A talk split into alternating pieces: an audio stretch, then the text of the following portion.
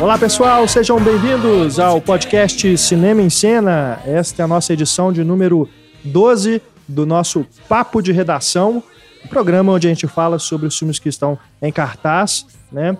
É, a gente, claro, fala sem spoiler da maioria dos filmes, com exceção do filme que a gente deixa para o finalzinho do programa, na sessão spoiler, onde a gente fala mais abertamente sobre coisas que acontecem é, na trama, revelações, enfim. Essa é uma sessão específica para quem já assistiu ao filme que nós vamos comentar, tá bom? Mas o resto vocês podem ficar tranquilos que a gente não vai estragar se você não tiver visto os filmes. Nesta edição a gente vai falar sobre Ninfomaníaca, parte 2. Esse já adiantando o filme da sessão spoiler, assim como foi a parte 1. Temos também aqui para comentar Robocop, a refilmagem dirigida por José Padilha, Alemão de José Eduardo Belmonte, que estreou recentemente nos cinemas. E temos ainda Até o Fim, com Robert Redford, Refém da Paixão. E qual é o outro que eu me esqueci? 300. Né? E o Walt nos bastidores de Mary Poppins. Exatamente. Então a gente ficou, teve uma pausa aí, né, desde o nosso último papo de redação, que foi especial do Oscar. Muito filme entrou em cartaz. Estávamos sambando no carnaval.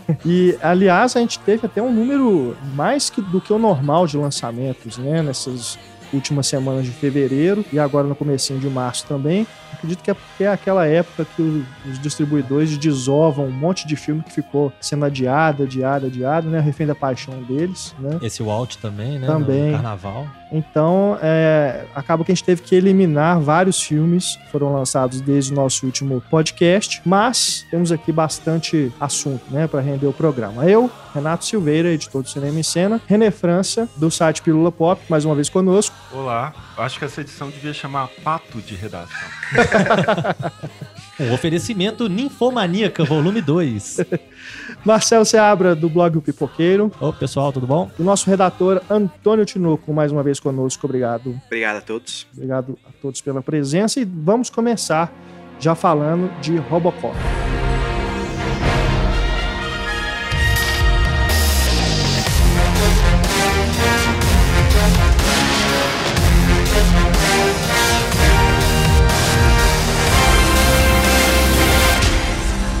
Robocop que eu não vi. Oh, mas dizem que é muito bom. Aliás, eu já começo fazendo, revivendo aqui a nossa patrulha cinéfila, né?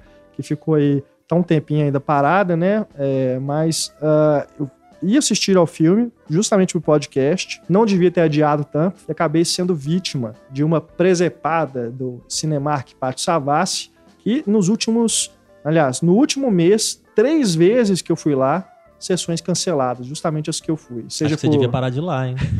Estou cogitando, né? Fiz a reclamação lá no Twitter, mas não me responderam ainda. Nem sei se vão responder. Mas, enfim, fica aí o registro. É, ar-condicionado quebrado. Ontem eu não sei o que foi o motivo, mas enfim, acabou que não deu para ver o Robocop. Mas temos aqui três pessoas que assistiram. Ó, e falando sobre ar-condicionado, eu fui ver no Boulevard e eu vou te falar que eu saí minha perna tava travada, de tão frio que tava. Eu não consegui mexer é, minha tem perna. Tem alguns cinemas que realmente é, é um absurdo. O, do lado de fora, um calor do temperatura do, ar-condicionado. Todo né? mundo no cinema de bermuda e camiseta, porque tava um é. calor danado em pleno carnaval e a sala gelada no talo. Pois é. Mas o Robocop, então, eu vou fazer perguntas, eu vou entrevistá-los, né?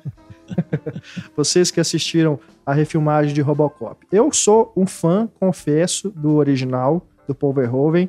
É aquele tipo de filme que você vê como é que você tá velho, né? Um filme que já é considerado um clássico, que é da sua época, né? Da sua geração. Eu não vi no cinema, não, eu vi em casa. Não, eu também vi em casa, mas eu lembro quando meu pai é, alugou o VHS, né? E falou, ó, oh, Robocop. Aí eu fiquei, não, deve ser tipo Changeman, né? Jasper, né? E aquilo, né? Não, é lógico que eu eu não vi o filme com ele, porque o filme é super violento, meu pai, né? Um senhor responsável, né? Mas ainda infante assistir ao filme. Você acordou né? de madrugada, foi lá e pegou o filme, né? eu, eu, vi com meus pais, não sei como que eles é. são psicopatas de deixarem isso. Pois Porque é. Aquela cena do, do Murphy sendo torturado. Aquilo ali é um... E, e eu vi eu não vejo eles, assim, aquilo sendo... eles alugaram, uhum. Agora tá explicado, né, Renê? Fui... Por que, que você é assim hoje? quando eu fui rever, é. eu fiquei assim, não, não é possível que eles me deixaram ver isso. Igual quando eu fui rever Mad Max, que eles também me deixavam ver, assim. Eu fiquei, uhum. Pois é, eu acho que isso é sinal dos liberais. tempos também. Eu acho que é sinal dos tempos, assim, que há um conservadorismo muito maior hoje em dia, né? Por incrível que pareça. Mas ah, naquela época eu lembro de ter visto. Não, não foi com meu pai, isso eu tenho certeza. Porque ele via filme tarde da noite, tinha escola no dia de manhã, os meus pais não deixavam eu ficar acordado até tarde, assim. Mas eu lembro de ter visto ainda criança, me impressionado com essa cena do fuzilamento, aquela hora do ácido também, né, que derrama na, na, Derrete o cara lá. no cara lá, no bandido.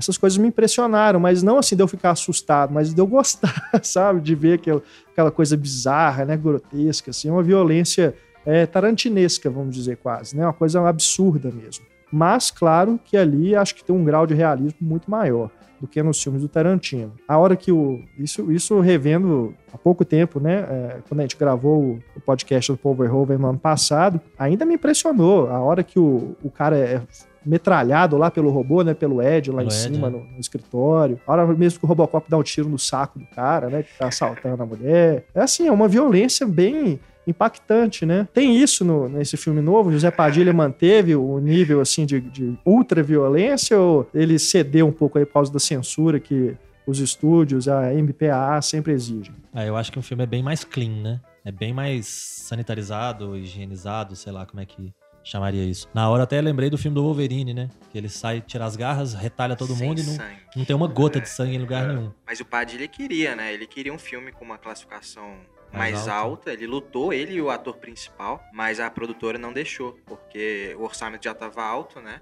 Ia perder público, né? É, ia perder público, então eles tinham que garantir o dele. Apesar que tem uma, tem uma cena gore que é bem interessante, assim, que eu não tava esperando do filme, logo quando mostra o corpo dele mesmo, pra ele, para que ele vê no espelho, assim, Aham. que eu achei uma coisa chocante que que é uma das cenas mais marcantes pra mim, assim, como no primeiro ficaram essas cenas de violência grudadas na, na- na minha mente, essa talvez seja a cena que, que eu mais me lembro, assim. É, eu acho que o, o objetivo da cena, que era chocar o cara, né, o Murphy, acaba chocando a gente também, né? A gente divide um pouquinho essa coisa com ele, de, de ver. Só sobrou isso do cara? E aí vem aquela discussão, né? ah, O ser humano é o corpo dele, é a cabeça dele, é o coração dele. O que que, que, que representa o ser humano? Se eu tirar a mente da pessoa e puser numa máquina, continua sendo um ser humano? Porque tem mente, mas não tem corpo. Então é uma, uma coisa interessante de se pensar ali. né? E é interessante ter uma brincadeira aí com o primeiro que mostra que, que tem um braço dele com a mão que ficou, né? E no primeiro filme eles conseguem salvar o braço e a mão e o cara fala assim, não, corta fora, É. porque a gente quer tudo robô, né? Que é uma das coisas chocantes do sadismo que tem no primeiro filme. E Da, da brincadeira do filme que eu achei mais interessante foi a, a cena do Michael Keaton, que ele vê o, o Robocop né, meio próximo ao original, né, com a, com a cor original e tudo. E aí ele fala, não vem preto, não? A gente podia ter uma coisa mais tática. E na hora eu lembrei do Batman, né? Que na hora que ele olha pro Tumblr, ele É pergunta verdade, é. preto. E o Michael Keaton era o Batman, né? Então é, É. uma série de coisas interessantes ali. É, essa cena tem no trailer. Quando eu vi, eu, eu pensei que era alguma coisa do Padilha mesmo, por causa do Tropa de Elite, né? Que tem aquele negócio, tira essa farda preta, né? Você não... Pelo uniforme do Bop, né? Mas, enfim, é, pode ser também. É o Robocop né? do Bop, Você pode né? reinterpretar dessa forma E também. é legal, eu acho que é quando mostra o antigo que eles falam, esse é o que faz mais sucesso entre as crianças. é. E- Tem só os que ele fala, bonequinhos, Não, mas né? a gente quer meter medo nos bandidos. Então vamos, vamos de preto. E Joe Kinnaman, Eu gosto do Joe Kinnaman. eu acho. interpreta o Murphy. Eu, eu, Ele chama Murphy mesmo? É, Alex Murphy, o nome foi mantido. Eu, eu acho que é, afinal de contas, é um nome de impacto, né? Todo mundo lembra, né, do Murphy. É. Então, acho que assim, uma diferença grande que tem é ele ter um parceiro e não uma parceira, né? Ser um homem e não uma mulher, mas isso não vai fazer muita diferença também, não. Engraçado, né? Porque naquela época, teoricamente, seria um homem, né? Porque era mais aceito em filmes policiais. Hoje que as pessoas tentam ser mais politicamente corretas, que poderia ser uma mulher. Mas eles fizeram essa diferença. Mas o Joe Kinnaman, eu, eu gostava dele no The Killing, né? Que eu acho que foi o que realmente chamou a atenção do resto do mundo pra ele. E ele fez uma participação, eu lembro, pequena naquele Safe House do Denzel Washington com o Ryan Reynolds. Ele é o cara que mantinha, né, um, um dos abrigos lá. E agora que ele recebeu realmente uma oportunidade de mostrar serviço. E assim, ele não é ainda o cara mais expressivo de todos os tempos, mesmo porque o personagem dele não era um personagem que ia ser expressivo, né? Afinal de contas, é praticamente um robô. Mas eu acho que ele segura muito bem as pontas. É, Eu não, eu não conhecia ele de antes, né? Não, não via o The Killing. Eu também não. Primeira Mas vez que eu vejo falar Eu, eu achei uma coisa meio Andrew Garfield, assim. Em vários momentos ele me lembrava o Andrew Garfield, aquele jeito meio É. Ih. Andrew Garfield, sabe? É. Então, assim, eu não... É, Também não conectei muito com ele, não. Não. Sei lá. Ah, eu achei, eu achei o cara interessante, assim. Ele tem uma postura sóbria, né? Ele não é um cara amigão, não é um cara que conversa muito. No começo do filme dá a entender que ele é um cara meio linha dura. Que ele é o cara que é, é honesto, é correto, e que você só consegue se livrar dele se você matar ele, porque suborno não vai resolver. Então eu acho que ele cumpriu muito bem o, o papel de acordo com o personagem que ele estava vivendo. Ele dá essa, essa impressão para quem tá assistindo. De que ele realmente é um cara bacana, tá correndo atrás do trabalho dele, doa quem doer, inclusive a família dele, porque mostra, né, que a família dele sofre um pouquinho com a ausência dele. Quando ele tá em casa, ele tá preocupado, ele tá chateado, então às vezes ele não é uma pessoa muito próxima, muito aberta ou qualquer coisa assim. Então acho que coube bem no papel. Foi uma boa escolha. É, eu não acho que o filme exija, o Robocop exija muito de nenhum deles, né, na verdade, de nenhum dos atores, porque você vê assim, o, o Michael Keaton e o Gary Oldman, que são os veteranos, né, que estão mais à frente do negócio e tal, eles roubam qualquer cena facilmente, principalmente o Gary Oldman, né? Ninguém grita como o Gary Oldman. ele grita É. bem. Ele grita bem, quando ele tá com raiva, nin- Realmente, é. ninguém melhor com raiva do que o Gary Oldman. E o Michael Keaton fica o tempo todo com aquela cara de cínico, né? Que a gente já conhece, que já, ele já usa em alguns personagens, aquela cara de vou fazer alguma coisa pra me dar bem aqui, pra me dar bem ali. Ele não deixa claro o cinismo do, do- do personagem desde o início. Ele não é um vilão reto, raso, né? Ele é um vilão mais tridimensional. É o presidente da companhia, é o cara que movimenta o dinheiro e tal. Mas é um cara que é muito mais crível, por exemplo, do que o presidente da companhia da OCP do, do original. Eu acho que é um, funcionou muito melhor. Em alguns elementos, o Robocop mais novo funciona melhor do que o Robocop Eu, anterior. eu acho que tem um pro- os vilões pra mim são um problema, assim.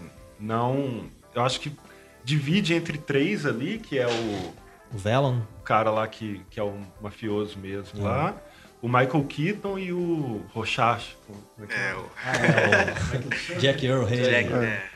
E meio que eu acho que fica meio diluído nos três, e nenhum dos três realmente é alguém que você fala assim, ah, vai lá, Robocop, explode a cabeça desse cara, esse cara. Você, a pessoa que você tem mais raiva é o Samuel. Jackson, filme, É. que não tem uma Que não- relação direta ali com o Robocop, né? Então eu achei, achei meio falho isso, assim, fica. Porque o final do primeiro é muito bom, né? É, E aí esse eu achei o clímax a coisa mais sem graça do filme. Entendi. É, Eu gosto do filme até mais antes dele virar Robocop, assim, sair mesmo para as ruas. Eu acho mais interessante a discussão que tem. Mas demora até ele transformar em Robocop. É porque ele tem um, um Robocop Begins antes, assim. Ah, tá. Tem todo um estudo de mídia, disso da cor mesmo, qual que vai ser a cor. Aí tem ele aprendendo a usar os poderes. sabe, assim, treinamento. é, é. Eu achei interessante porque é uma, eu acho que é uma trajetória quase contrária à do, do Murphy original, né? Do Peter Weller. Porque ele. Não sei, eu acho que ele faz. Não, é, né, não vou entrar em muito detalhe, mas eu acho que ele faz um caminho que é, que é contrário, que é uma decisão corajosa, né, do, do roteirista, do Padilha, e ele acaba que ele vai contra um pouco o que o Paul Verhoeven fez e funciona também.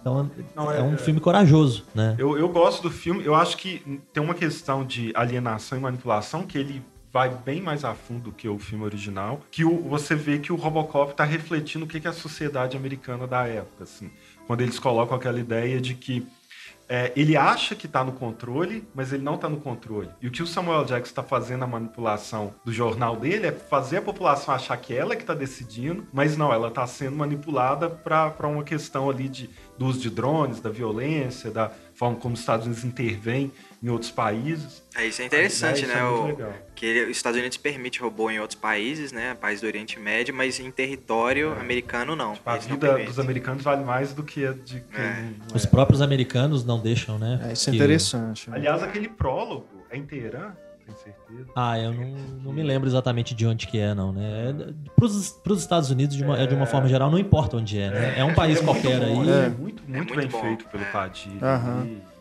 Até a forma de como ele usa a criança ali é, é bem interessante. Eu li algumas, alguns comentários né, de críticos dizendo que ele coloca ali, ele reinsere nesse filme do Robocop temas que ele trabalhou nos Tropas de Elite. É verdade? A gente pode dizer isso? Que essa questão da mídia, por exemplo, É, que ele é explora o- no Tropa de Elite O 2, dois né? É quase um mesmo personagem. É, né? né? Uma, uma coisa que eu acho que é interessante também é que ele tem, obviamente, com as devidas proporções guardadas, ele tem algumas coisas em comum com o próprio Capitão Nascimento. Porque você tem no Capitão Nascimento uma figura que é ilibada ali, que é o cara corajoso, que vai, né, fazer o que tiver que fazer pra resolver o problema, até, né, sendo violento e tudo mais, mas ele é aquele negócio, seja violento, mas não seja corrupto. E acaba que o Robocop cai nessa também, porque a partir do momento que você tem ali um, um herói, uma figura icônica que vai atrás do, do bem da população, que é contra a corrupção e tudo, você não consegue parar esse cara. E é a mesma coisa que acontece na jornada do Capitão Nascimento. Você tem um cara que até então ele tá servindo bem aos propósitos dos superiores. Mas aí ele começa a incomodar uma certa hora. Ele começa a passar do limite que tinha se estabelecido para ele e começa a meter o dedo onde ele não deveria. Começa a ir nas, esfer nas esferas superiores,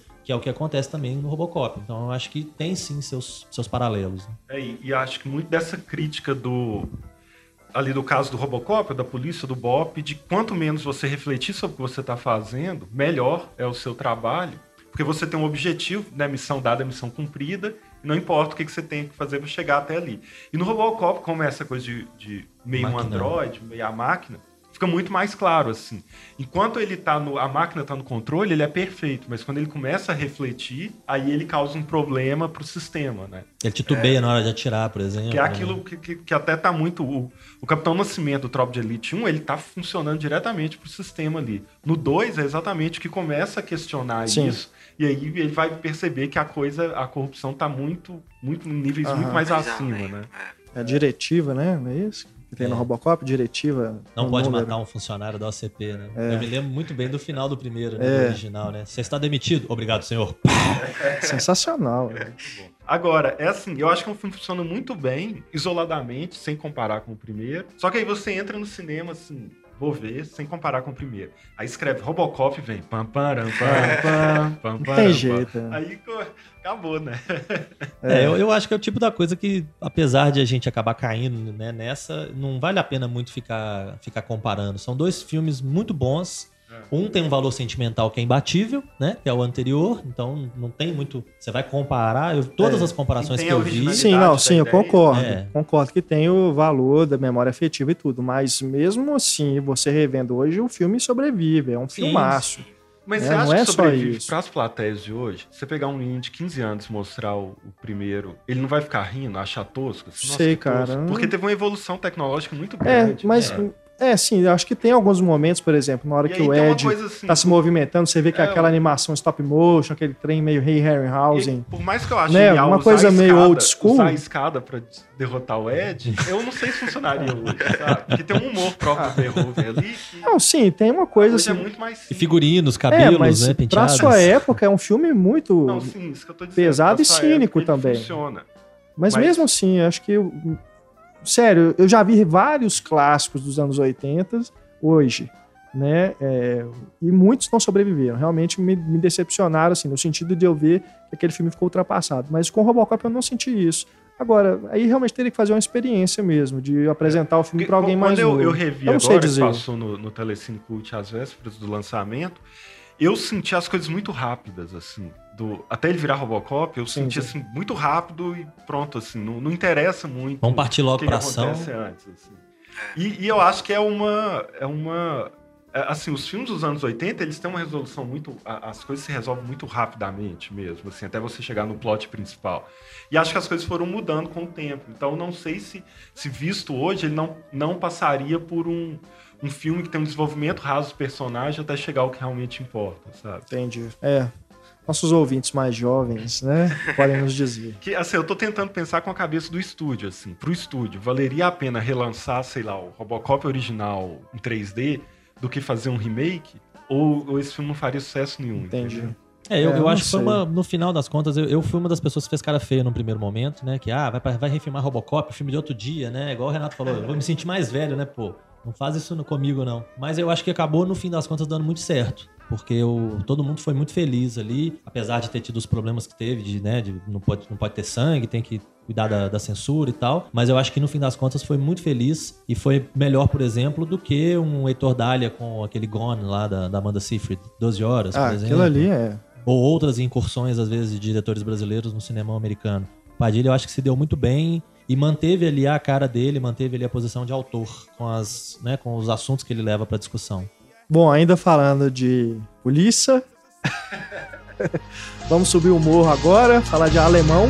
Eu vejo a multidão de cegos só crescendo, olho na terra. Quer as joias da coroa, forças fronteiras se altera. Geral quer ser rei, conspiram pro tempo que não espera. Impérios cai por novos Filme brasileiro de ação, né? Que a gente falando aí do José Padilha, temos o Tropa de Elite dele, que é também um filme de ação, mas que tem um debate político, né? Chama, inclusive, para esse debate político. Já o alemão, eu sinto que é, ele tenta, é, ele se, se preocupa simplesmente em ser um filme de ação, mas parece que ainda tem aquela obrigação, né? Aquela velha necessidade de filme brasileiro de ter que ter ter um um, um engajamento, né? Uma questão social, uma bandeira e tudo. Que, ao meu ver, totalmente desnecessário, principalmente pelo final do filme, porque o alemão ele utiliza algumas imagens de telejornal, né? Vai mostrar ali no comecinho é, algumas cenas da fala, é própria a operação. do morro do alemão. É. né? Pode ter gente achando que é o. Não sei, Hitler. não é austríaco. O alemão. Não, é, é, complexo do alemão, né? Rio de Janeiro. Né? Então ele contextualiza, né? Tem aquele letreiro explicando como é que foi feita a operação, É, tá muito Tudo. recente, né? Mostra aquelas imagens, né, do- dos bandidos fugindo lá por cima do morro e ao mesmo tempo ele faz um paralelo, aí com certeza um posicionamento político do diretor, do roteirista, de colocar a questão das Olimpíadas no Brasil, né? Mostra lá o anúncio de que o Rio de Janeiro vai sediar as Olimpíadas, todo mundo comemorando aquela coisa, aquela festa, e aí eh, dá a entender que a operação de pacificação né, seria uma tentativa de fazer uma limpeza já tendo em vista esses eventos. Copa do Mundo agora esse ano, as Olimpíadas em seguida. Até aí tudo bem, mas mais pro final do filme ele vai novamente colocar cenas de telejornais para tentar fazer um paralelo, forçar um paralelo, eu diria, que ao meu ver totalmente desnecessário, não precisava daquilo. Podia ser só um filme de ação mesmo e pronto. Acho que Até o Nossa. Amarildo aparece, né? Pois é, né? Por favor. Quer dizer, não aparece, né? É. Só, assim, gente, é, são cenas, tá? Não é, vocês fiquem preocupados aí que a gente tá falando spoiler É. e tudo, mas é uma questão, assim, ele coloca cenas de telejornal com imagens mais atuais. É né? bem, bem descabidas, né? É. Não serviram pra muita coisa ali, não. Pois é, eu acho, assim, minha opinião é de que o cinema brasileiro ele já está maduro o suficiente para poder fazer um filme de entretenimento, um filme de ação, assim, sem ficar com essa preocupação de ficar fazendo, sabe, esse joguinho Ato político, político, né? essas coisas que eram, né, justificavam aí investimento, né, de, de dinheiro público para fazer o filme e tudo. Mas acredito que esse não precisava mesmo. Que é um bom sinal. Um bom sinal, até porque eu gostei do filme como filme de ação. É, é lógico que vai ter lá os seus clichês, né? A gente pode comentar aqui. É, mas ah, dentro da proposta de ser aquele filme em que se concentra, né? Não é um filme sobre a operação, não é um filme dos bastidores, da pacificação, do, do que está ali por trás. Alguns personagens vão né, se manifestar, falam assim, não, mas é, quais são as intenções mesmo da, da polícia estar subindo aqui para poder tomar o morro e tudo, né? Mas ainda assim não é uma preocupação do filme fazer esse questionamento. Ele quer mesmo contar a história daqueles policiais que foram descobertos, estavam infiltrados ali no meio da comunidade e se veem entrincheirados, né? Dentro de uma, no porão ali de uma lanchonete, onde era o ponto de encontro deles, né? É, onde eles podiam trocar as informações. E aí os bandidos vêm atrás deles, os traficantes vêm atrás deles, né? Então chega um certo momento, a gente estava conversando aqui um pouquinho antes da gravação, e que realmente lembra, né? Assalto à 13 terceira DP, É, né? eu- eu fiquei Por consequência, muito. Rio Bravo, né? Que é, o- É. a refilmagem, né? E a questão do, do cães de aluguel também, É. de um ficar desconfiando do outro. Exato. Confinamento Assim, é, ali. Eu gostei do filme, mas assim, nada demais. Eu, as cenas de ação eu não achei interessantes. O que mais me pegou é a tensão deles ali dentro, de um desconfiando do outro, os barulhos do lado de fora. né? Eles estão escondidos numa, numa pizzaria, né? Eu até achei que ia ter no final uma frase assim: aqui as coisas não vão acabar. Assim! Mas não, aí eu seria decepcionado com isso. Tava bem propício pra terminar É. em pizza, né? E eu acho que eu concordo com, com o Renato, eu acho que é, é um filme que ele não, não se decide muito o que ele quer ser. Eu acho que ele falou, se vamos fazer um filme de ação ambientado durante a tomada do Morro do Alemão, e aí foi quase irresistível ali pro diretor roteirista querer fazer uma discussão política disso. Mas ela não é construída no filme em momento nenhum para acontecer. Assim, o, Pois é. foco, o foco é entre pessoas que não estariam ligando para esse tipo É. de relação ali. Eles estão com uma missão e, e aí as questões que vão se colocando em torno do filme, elas são totalmente vazias e eu acho até os... Ele tenta desenvolver personagens que não precisavam ser desenvolvidos e também fica uma coisa assim, aí dá a ideia de que um ali era corrupto, mas fica por isso mesmo. Tem uma hora que o William Cortaz e o Caio Blá falam assim: ah, nós dois, quem imaginou que nos encontraríamos aqui? É, e pronto. Você É. fica sem saber Daí, que, né? não volta mais É. naquilo, o que, que era o problema dos dois. Aí você tem a questão da caricatura, né? Porque o Caio Blá tem aquela cara de bonzinho e o Milen Cortaz aquela cara. É o Capitão Fábio do Tropa de Elite, né? Só isso aí já diz muito. Mas É. realmente não desenvolve, É, né? O personagem mais interessante em cena que eu acho, que é o. Eu não vou lembrar. Que é o que namora. É o Carlinho, lá. né? É. É o Marcelo É, acho que Melo. por ser o menos famoso, ele é o que dão menos atenção pra ele, mas ele é o que realmente tem uma questão interessante É. ali pra se tocar. E a questão política podia ser desenvolvida por ele, a É, questão política e verdade. social, mas não, fica de lado também. Vamos dar mais espaço pro Gabriel Braga Nunes, pro Caio Blá, criar meio uma relação ali possivelmente amorosa com mais uma mulher que entra em cena. Então fica uma coisa meio perdida. Assim. Eu acho que a tensão do confinamento é muito bem construída, ela, ela é bem feita, mas pra mim é meio só assim, esse miolo é interessante, o resto, o entorno É. todo ali não Tem uma subtrama ainda com o Antônio Fagundes também dispensável, né? É, um personagem É. que eu gostaria de conhecer melhor é o Doca, o, o dono da, da pizzaria, né? Porque Aham. o cara vive ali há tanto tempo, se infiltrou na comunidade de uma certa forma que os próprios personagens falam, né? Ele foi aceito na comunidade e tudo.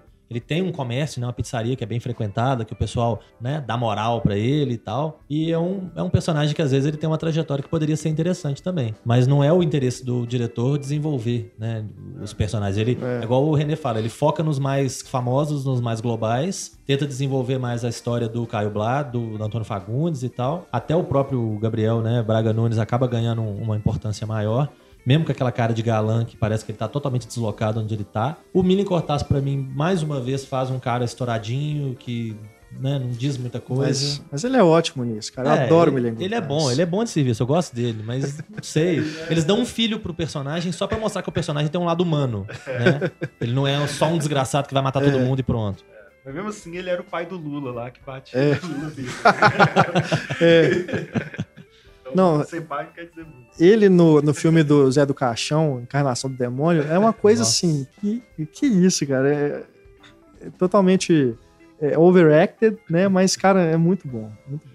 É, eu acho que no final das contas, esse negócio de vão botar cinco personagens num lugar confinados acaba que fica aquele negócio de estereótipo, né? Cada um dos cinco vai representar uma coisa.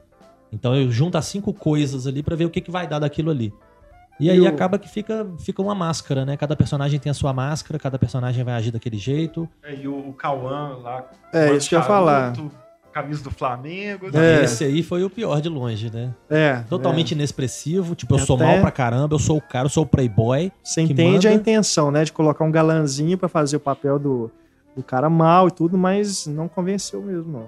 É, o tráfico de drogas seduz, né? O- Não é nem que ele não O crime. convence, é assim, é, é, fraco. Você, você não acredita que aquele cara é tão poderoso assim, É, dá- dá- sabe? hora Não é que ele pensa tá mal, não, Por que, que mas. eles não saem e pedem pra conversar com o cara, sabe? Porque É. aquele cara tá de boa, ele entra lá na hidromassagem, Aham, é. não dá o medo, assim, de por que, que eles estão ali, que se, se saírem... Não, os capangas dele são muito mais ameaçadores do que ele, né? Os É, capangas sim. dele dão medo. O cara, o, né, o, o- o capanga principal dele é MC, eu não lembro né, o nome dele, é MC alguma coisa.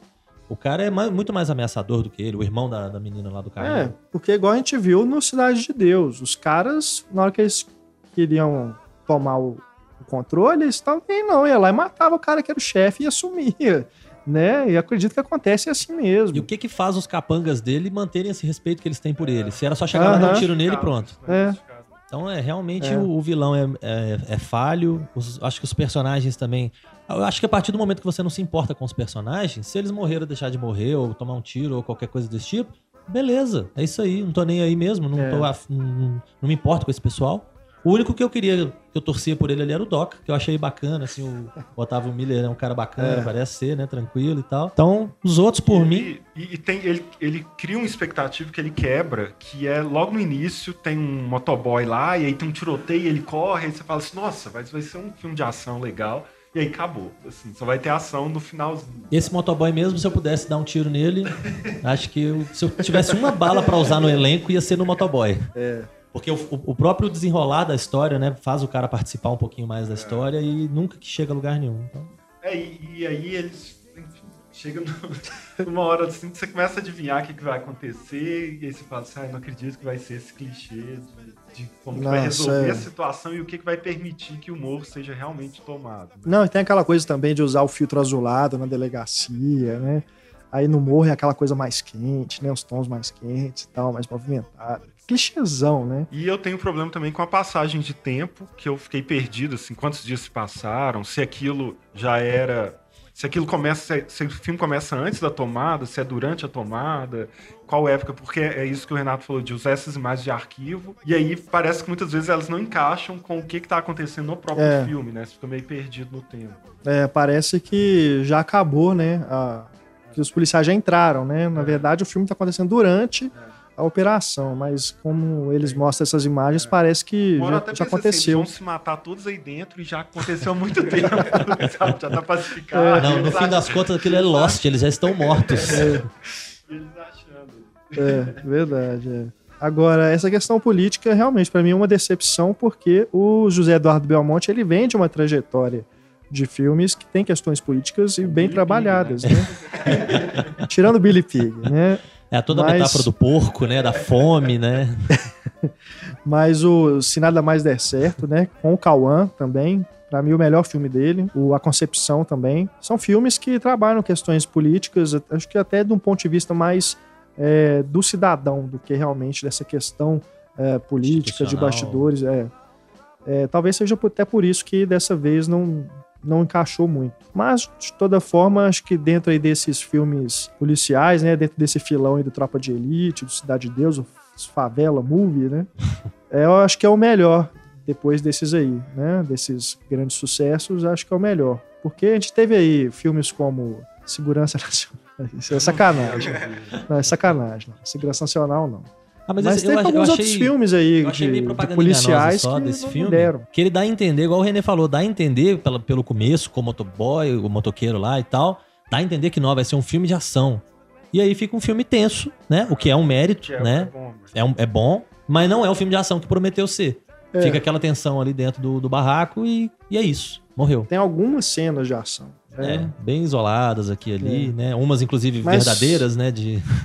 É, não, mas como o René, eu concordo com ele. Não, as cenas de ação não empolgam, não. Mas é que segue mesmo a cartilha aí dos últimos anos, né? Câmera tremida, aquela É. coisa de ponto de vista, né? É, tem coisas em momentos cruciais É. que você não entende direito o que, que aconteceu. Exato. É. tem, tem duas, tem um- uma decisão que dois personagens estão no final, que até hoje eu não entendi porquê, assim, né, eu não, não vou falar aqui, mas é, tipo assim, eles estão escondidos e de repente vamos, vamos contar, então.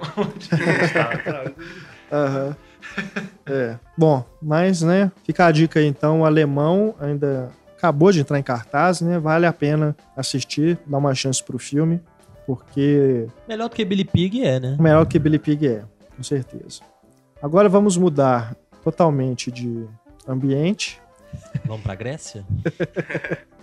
mas ainda falando, né, de é, conflitos, né, de território. Em outras propor- proporções, É. né? Todos os filmes 300. falam sobre a mesma coisa, né? não é? 300 a Ascensão do Império.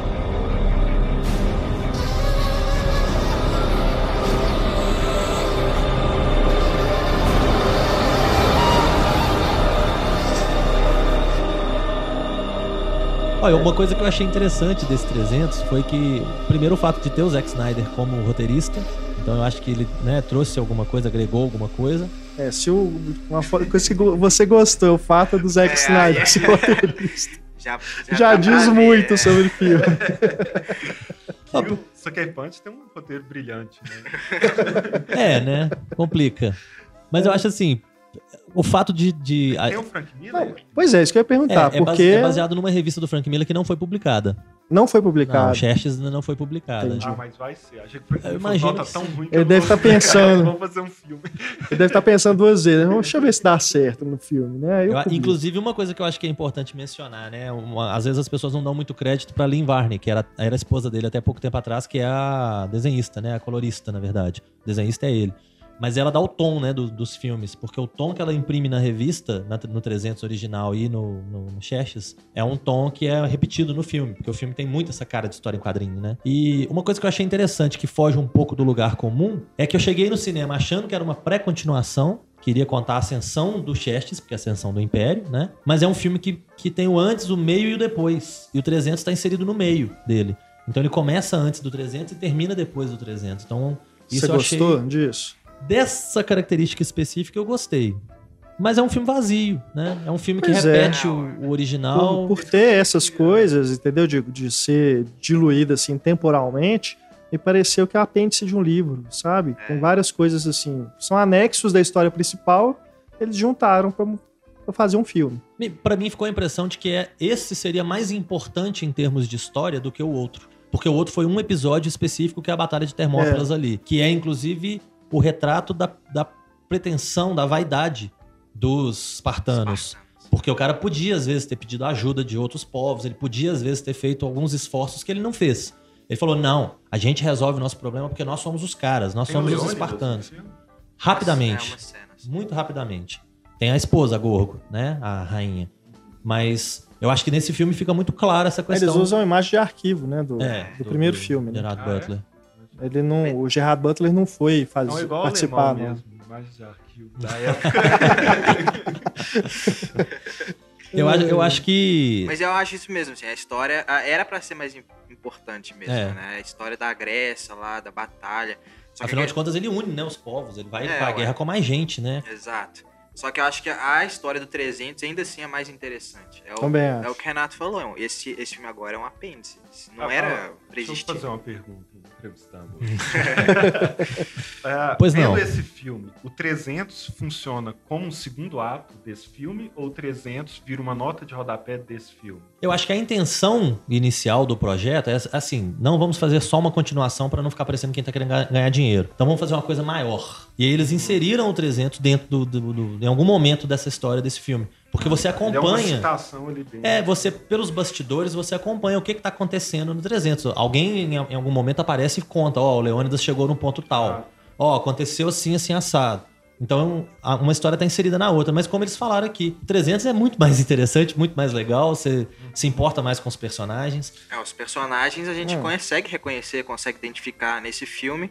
O protagonista não, não convence, né? A única pessoa do elenco que eu, eu salvo um pouco é a Eva Green. É. Que, tá Que tem força, interessante, é. Que é, É. que é mais vilã, inclusive, que o próprio Xerxes, né? Verdade. Que domina o filme muito mais que o próprio É, Xerxes. se bobear, o Rodrigo Santoro aparece menos nesse filme do que no 300. Sim, sim. É, a Eva Green, que realmente é Artemisia, né? Que É. rouba a cena, que, Aham. que é a, gr- a grande personagem do filme. E que É. em momento algum o Temístocles consegue ser frente a ela, né? Consegue ser um antagonista interessante pra ela. Ele é só um soldadinho, né? Que fala que a vida inteira ele passou do lado da, da frota da marinha deles e que é isso que ele gosta e que ele se orgulha disso. Né? Então ele praticamente fala É. assim: é, nós somos todos assexuados, a gente, nosso negócio é ficar combatendo ao lado dos nossos irmãos. E pronto. E eu acho que isso, às vezes, não sei, tira um pouco da humanidade do personagem, deixa o personagem mais frio, e a gente se importa menos com os personagens. O, o Leônidas, hoje, depois de ter visto o Ascensão, a gente percebe que o Leônidas foi extremamente vaidoso, pretencioso de querer resolver tudo sozinho com o povo dele. Mas na época, no 300, assistindo o 300 por si só, você fala, pô, é um esforço de um cara pra salvar o estilo de vida deles, né? O Spartan Way of Life, né? Deles e tal. Ele tá fazendo isso pelo filho, pela esposa, pelos velhinhos, por todo mundo do, do, do bando dele ali, do grupo dele. Então ele tem um- uma coisa heróica. E o Temístocles agora parece que ele só quer ir pra guerra, né? É. Vamos pra guerra, vamos matar, vamos destruir, porque é isso que a gente sabe fazer. Uhum. Se a gente morrer, tá, tá bom, né? Vamos defender a liberdade, tá de boa. Então, É. fica um filme, um filme meio vazio, né? Não tem É, verdade. muita coisa pra preencher. A origem, a própria origem do Xerxes, que eu também achei que ia ser um filme da origem do Xerxes, Ascensão do Império e É o tal. Coringa do Jack Nicholson, né? Tipo, cai no, numa, numa bacia cheia de um líquido Cai e na sai banheira de e sai. É, a origem é essa. Não, e já sai com as argolas. Já sai Pelo com o amor de corpo Deus, gente. raspado, né? O- É, Os pelos dele caíram na Eu na até água. acho massa se o fato dele virar um gigante, sabe? Tem uma hora que mostra aí do lado da Eva Green, né? E ela tá pequenininha, assim. Ele olha pra No baixo, primeiro né? filme a gente já tinha visto isso, que ele era bem maior, né? Ele tem uma estatura bem maior. Acho massa isso, sabe? Faz parte da mitologia do negócio. Mas a, a transformação dele é ridícula. Que o, o outro, o primeiro, tem uma coisa meio mais realista historicamente, né? Assim, eles, eles o chamam de Deus, ele tem a voz, mas assim, momento nenhum dá uma, uma ideia de uma É, magia mesmo. Ele é. pode ser uma figura imponente que, Reforça a É, megalomania dele. mesmo né? quando estão lá os, os sábios, videntes, não sei, gregos lá, o, Aham. o Leônidas fala assim, não, eles estão só abusando das meninas ali, não, não tem magia nisso aqui. Então nesse tem a magia mesmo, né? Tem, tem. Na hora que ele entra lá no, na caverna, né, do- dos ermitões, uma coisa assim. É, ele tem tipo uma É revelação, isso. um esclarecimento, É. um ilumi- iluminamento, sei lá como é que chama Pelo que aquilo. estão falando, parece que tira a força dos personagens do outro filme. Né? Tipo, o Leônidas, ele já não é mais tão Tão heróico, né? heróico, né? E o, e o Xerxes... Não, mas é acho mágico, que não ele chega nem nesse ponto de diminuir o primeiro filme, não. Sabe? É- Ah, eu, É um- eu fiquei com essa sensação Você de que eu acho que sentiu? o, o- o filme original Não. perde um pouco de, de força, assim. Que os Assim, eu- personagens perdem razão. Eu nunca fui grande fã do primeiro. Acho bacana. Eu gosto. Mas me parece assim, uma coisa meio de fanboy, coisa do Zack Snyder, né? É, aquelas coisas que você vê na internet, um monte de meme, né? Umas coisas assim que você vê que é coisa de fanboy mesmo. E ele não conseguiu emplacar uma frase famosa, tipo Pois é. Sparta, né? É, isso eu tipo. até acho bacana ter no filme, mas nesse não tem, né? Ele não conseguiu. Tem o Chester lá gritando, é ridículo, né? Constrangedor aquilo. E, destacar também que a direção tenta imitar bastante, É. né? O estilo. Demais. do- Não, Câmera Acho- lenta em excesso. nossa, né? até mais do que o Zack É Snyder mais. faz, né? O diretor é, é conhecido? É o Noah Murro. É, ele Noah fez, Murro. eu acho que ele fez um Pro- drama, não sei se né? pronuncia assim, mas. Ele fez um filme, uma, uma comédia dramática, né? Surpresas do Coração, uma coisa assim. Título aqui no Brasil. Que nem é muito bom, não. É dessas coisas indie, né? Tem dos montes aí. É um cara que eles pegaram realmente pra poder falar assim: esse cara não tem muita personalidade, então É. tenta emular o outro ali, É, vê o que, que você consegue exatamente. imitar e manda ver. E aí ele vai mais longe na chatice do Zack Snyder, né? É. Eu gosto do Zack Snyder, mas passou um pouquinho do Zack Snyder, fica, né? É, o próprio Zack Snyder já abandonou esse tempo de câmera lenta. Mas eu entendo, assim, de- deixar né, a identidade visual do filme, né? Mas é realmente é excessivo. Nossa, chega a incomodar. Né, uma gota de sangue pingando assim no- na ponta do capacete, tudo em câmera lenta. né? O cara vai coçar a orelha, tem câmera lenta. Quer que tudo seja grandioso, né? É. Qualquer detalhezinho, a formiguinha tá andando ali, ó, grandiosa. É, É du- duas horas pra formiga chegar onde ela quer ir. é. É difícil. Mas eu, eu concordo com o que vocês disseram sobre a personagem da Eva Green. Ela realmente é o destaque. E é justamente o jogo político ali dela devia ser o que poderia se extrair mais interessante ali, né? Mas fica um negócio assim. É só pra justificar as batalhas e aquela coisa que não desenvolve, não vai pra frente. Coisa que, por exemplo, na série Game of Thrones é o, o elemento principal, né? É, as intrigas palacianas. Tem, tem Isso no Cersei, 300, nesse né, 300 do- não tem isso. A, a mulher do Leônidas é... É, agora todo mundo só vê a Cersei nela, né? Antes, no, quando o 300 foi lançado, era a primeira vez que ela tava fazendo um papel mais famoso. Ah, eu só vejo ela como Mamá do Dredd. a drogadona lá. Agora, outra coisa também que ah, contra, né, o filme, o 3D, né? 3D é convertido, só isso já derruba, né, a necessidade de ver o filme em 3D. É bem confuso. Mas né? você pensar que eles fizeram um filme já pensando na conversão, atiram um monte de coisas né, na em direção do espectador e sujar a câmera com gota de sangue não faz sentido nenhum, né? Isso em 3D, né? Porque se o negócio é pra sair, tá- o que tá fazendo ali? Você não vai passar a mão no óculos pra limpar. Né? Isso acontece demais, assim, não só com sangue, mas com outros, outras coisas que respingam, água, né, neve, enfim, outras coisas que vão passando ali na frente da câmera. Pensei agora, ainda bem que o Ninfomaníaco não é em 3D. né? Senão outras coisas iam respingar. né? Nossa senhora. Bom, eu sei que vocês estão doidos para falar de Ninfomaníaco, mas antes Podemos, É. podemos. temos mais alguns Agora. filmes, né? Por Aqui, exemplo. falar, é que o 300 Sim. faz muito mais sucesso que o Robocop, né? Uma coisa É, é verdade. assim. É. É, porque leva um pouquinho da. Bom, tudo bem que os dois tinham, né, uma fama pra montar em cima, né? Um era refilmagem e o outro era Mas continuação. o outro é mais recente. É, É. talvez tenha apelado mais aos. Mas mesmo né? assim, demorou quanto tempo, né? Oito anos? É isso? Não, não é isso tudo É não, né? 2006, se eu não me engano, né? O, o primeiro? O 300? Oito Porra, anos. é oito anos. Oito que anos. isso, Mas, cara. mas é um filme que passa muito em televisão, né? E É, Robocop não, né? Verdade, é. Tem gente que é o, é o filme da sessão Não da mais. tarde da galera. É, e ele É. já é estilizado pra gerações mais novas, né? Ao contrário do Robocop, que tinha É. essa cara de anos 80. Né? Bom, alguns outros filmes, né, que a gente tem pra falar antes do Ninfomaníaca, volume 2. Preliminar. A gente não pode ir direto ao assunto, As, né? prelimin... ó, as preliminares às vezes são mais interessantes. né? Bom, até o fim.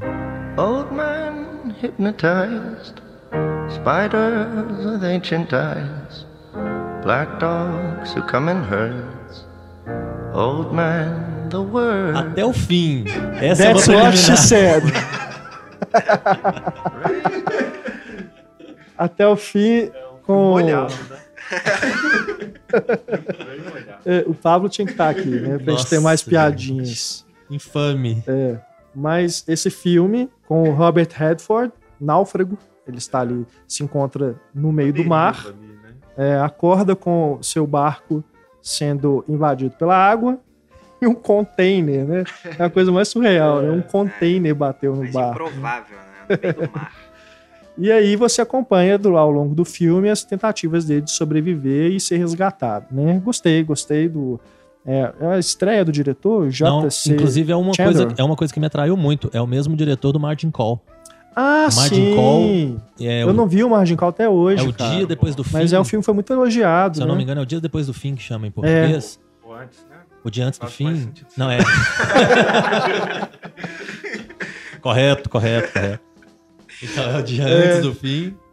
Mas é o Margin Call, de qualquer Aham. forma. Que tem um elenco foda, Ah, né? E que mostra os- o que seria os bastidores de uma quebra de um banco americano, né? E o pessoal tentando salvar, ver como é que chegou naquele ponto e tentando salvar. Que é um filme muito bom. Muito bom, gostei muito, recomendo. Quem puder aí. É, eu lembro quiser. que ele, ele estreou assim, Ficou uma semana em batido, saiu. né? Entrou em listas assim, de melhores de várias pessoas. Quem quiser conhecer melhor, quem quiser saber como é que é realmente o nome dele em português, pode procurar no Pipoqueiro que tem lá. Joga Margin Call na busca que você vai encontrar se é antes ou depois. Mas é muito bom. E foi, um, foi um, um elemento no filme, além do Robert Redford, que é um bom ator que eu gosto dele, foi que me chamou a atenção. Mas por algum motivo do destino eu não consegui ver ele ainda. Mas eu vou. Não, vale a pena. É, então, eu acredito que ele deve sair de cartaz rapidinho, né? Mas vou ter que ir hoje, se já então. não saiu, né? Porque o podcast vai ao ar quin- nas quintas-feiras e agora as estreias são nas quintas-feiras. E entre parênteses aqui, né, decisão brilhante, né, dos exibidores. Um dia a mais pra cobrar caro, né, no ingresso do Pois filme. é, é. Infelizmente. Ah, É mais caro mesmo? É, É o preço de final de É. semana, né? Na quinta. Então agora é quinta, sexta, sábado e domingo com o preço de final de semana. é verdade. E quebra as pernas de quem escreve sobre cinema, né? Porque eu já tava meio acostumado com um padrão ali de É, dia até pra a gente colocar os acostumar textos. agora, É, né? é Verdade. Voltando então ao filme. Sabe o que, que é? Eu, eu gosto. eu queria até ouvir a opinião do Renê, porque. Olha. Peraí que eu vou. Renato serve pra nada, não. Vou ali tomar um café. Bom, eu não vi o filme, eu acompanho. Né, porque quando eu vi, eu, eu pensei muito no Gravidade, que o Renê gostou bastante de É Gravidade. mesmo, é. Eu lembrei muito de É. Gravidade, essa questão de um, de um personagem tentando Infinitamente sobreviver. superior à gravidade. É, não, com certeza. Mas eu lembrei muito assim. Da- faz mais sentido, tem mais gravidade. Né? E, e também dessa questão de, de você tentar olhar o filme de outra forma, assim, desse lado de, de tentar buscar o sentido além, né, as metáforas e tal, pra tentar captar mais da história, assim, de que isso é, eu achei mais interessante do, do até o fim. Tá, bom, O que, que você acha, bom Renê? deixe-me dizer que. É, olha, eu gostei muito do filme, não tanto quanto Gravidade. Mas assim, é, eu achei muito legal esse início já, que é uma coisa do o acaso total na vida de uma pessoa. Ele não fez nada pra estar naquela situação. Ele É. tava ali de boa, no meio. Ah, se, ele tiver- se ele tivesse em casa dormindo, isso não teria acontecido, né? É, mas podia cair um, um lustre na cabeça dele também, né? Doni Darko, né? Cai um- É, e aí, é, é bem interessante. Um- Uma das coisas que eu achei mais interessante no filme é isso, assim, que ele tá ali num ambiente em que ah, ele não tem muito um objetivo. Assim, ele não tem. Ele não tem que tirar o braço dele da pedra, ele não tem que dar um jeito de sair da ilha, é, ele não tem que chegar na estação chinesa. É assim, ele tá à deriva. Assim, vai fazer o quê? Ele, ele nem tem controle para onde que o barco dele tá indo ali, né? Ele, assim, e aí Verdade. é como, como que ele vai resolvendo isso. É, é muito legal a, a construção do arco dramático do personagem, que assim como a Sandra Bullock no Gravidade, ele é reativo ali ao que está acontecendo, né? as coisas acontecem, ele reage, acontece, ele reage, mas ele começa, assim, no início ele tá, ele vai jantar normalmente, mesmo com o barco ali afundando, né? ele vai tendo as coisas e depois a, o, os acontecimentos que vão levando, mas é muito interessante que é um personagem que uh, ele, a gente não entende muito bem, assim, no início tem uma uma leitura de uma carta que você dá uma ideia de que ele tem uma família, alguma coisa assim, mas ele parece uma pessoa também que está à deriva, porque em momento nenhum ele parece perder a. Assim, ele, ele é racional o tempo todo, ele não, não sai. Assim, tem um, um, dos melhores fucks da história do cinema, é. Porque, porque, é um filme silencioso. Ele, é. não tá, ele não tá conversando com o Wilson, ele não tá conversando com o Houston, né? Ele não. com a câmera, com nada. Assim. Então é ele, é silêncio o tempo todo. Assim. Tem uma hora que ele tenta falar no rádio ele fala o fuck, mas é só isso, né? É. No, no, ele, e o Robert Redford segura muito bem o filme, muito, assim. É, devia ter sido indicado a Oscar. Faltou campanha. É. é. Não fez esforço né, pra, pra, isso.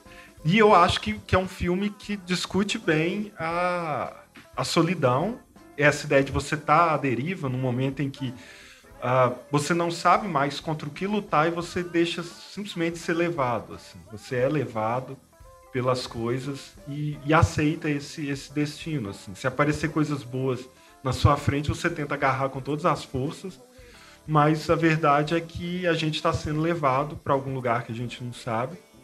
E você pode tentar lutar e mudar isso, ou você pode simplesmente aceitar, como parece ser o caso do personagem dele ali. Eu acho interessante também o fato da gente não saber quem é aquele cara né? Ele pode ter ser um, o pai de família e tudo, um cara bacana, mas pode ser um cara que, sei lá, estuprou alguém, pode ter matado é, alguém. Fugitivo da polícia. Pode né? ser um político corrupto que tá lá velejando, né? É. Tem dinheiro, né, gente? É. Porque ele tem o melhor da tecnologia, você é. diz, pô, o bot mais sensacional uhum. que a minha casa. É.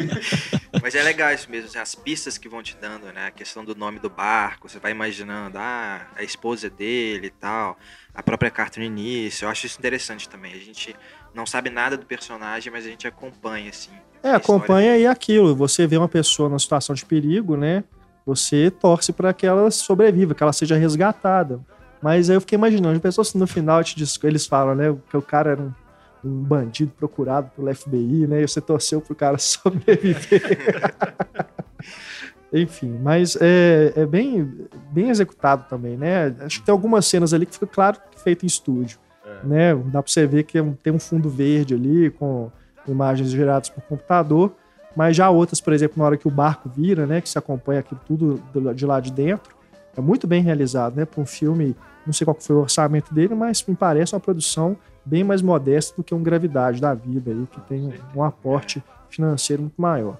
É... Tinha algumas coisas que me incomodaram, assim. Tem uma cena que ele tá no bote olhando o navio e ele tá de lado, o navio ao fundo. Aí corta pra ele de é, frente. Não, não tá de jeito nenhum na é. mesma posição, sabe? Assim. É.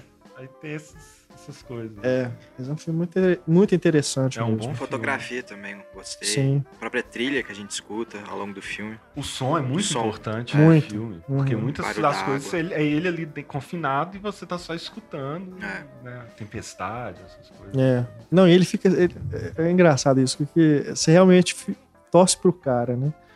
Ele fica se movimentando tanto e tá chovendo, aquele barco chacoalhando. Você fala, meu filho, fica quieto, você vai machucar qualquer hora, ele não dá outra. ele bate a cabeça lá, você, pô. E é muito legal isso dele não estar tá conversando, é quase um filme mudo, assim, é. no, na ideia do diálogo, e mostrando detalhadamente tudo que ele tá fazendo. Uhum. Assim, ele abre aquilo, pega uma coisa. Que é aquela a questão de, de criar uma identificação mesmo, né? Que a, que a gente escute, por exemplo, lá no, no Psicose, que o Norman Bates, que né, era para ser um dos vilões, a forma como ele limpa o quarto e o banheiro todo é tão detalhado que você tá torcendo para ele. E o filme, é. esse até o fim é tudo isso. Assim, ele pega a corda, abre o plástico, pega o negócio. Tem uma hora que não tem como você não estar tá se sentindo Verdade. ali com ele, né? Uhum. Não, não, importa que ele seja, você quer que ele sobreviva. O Hitchcock falava, né? A gente sempre vai torcer para pessoa em situação de perigo, não uhum. importa quem ela seja. É. Então é bem isso. Temos ainda o Alt, nos bastidores de Mary Poppins.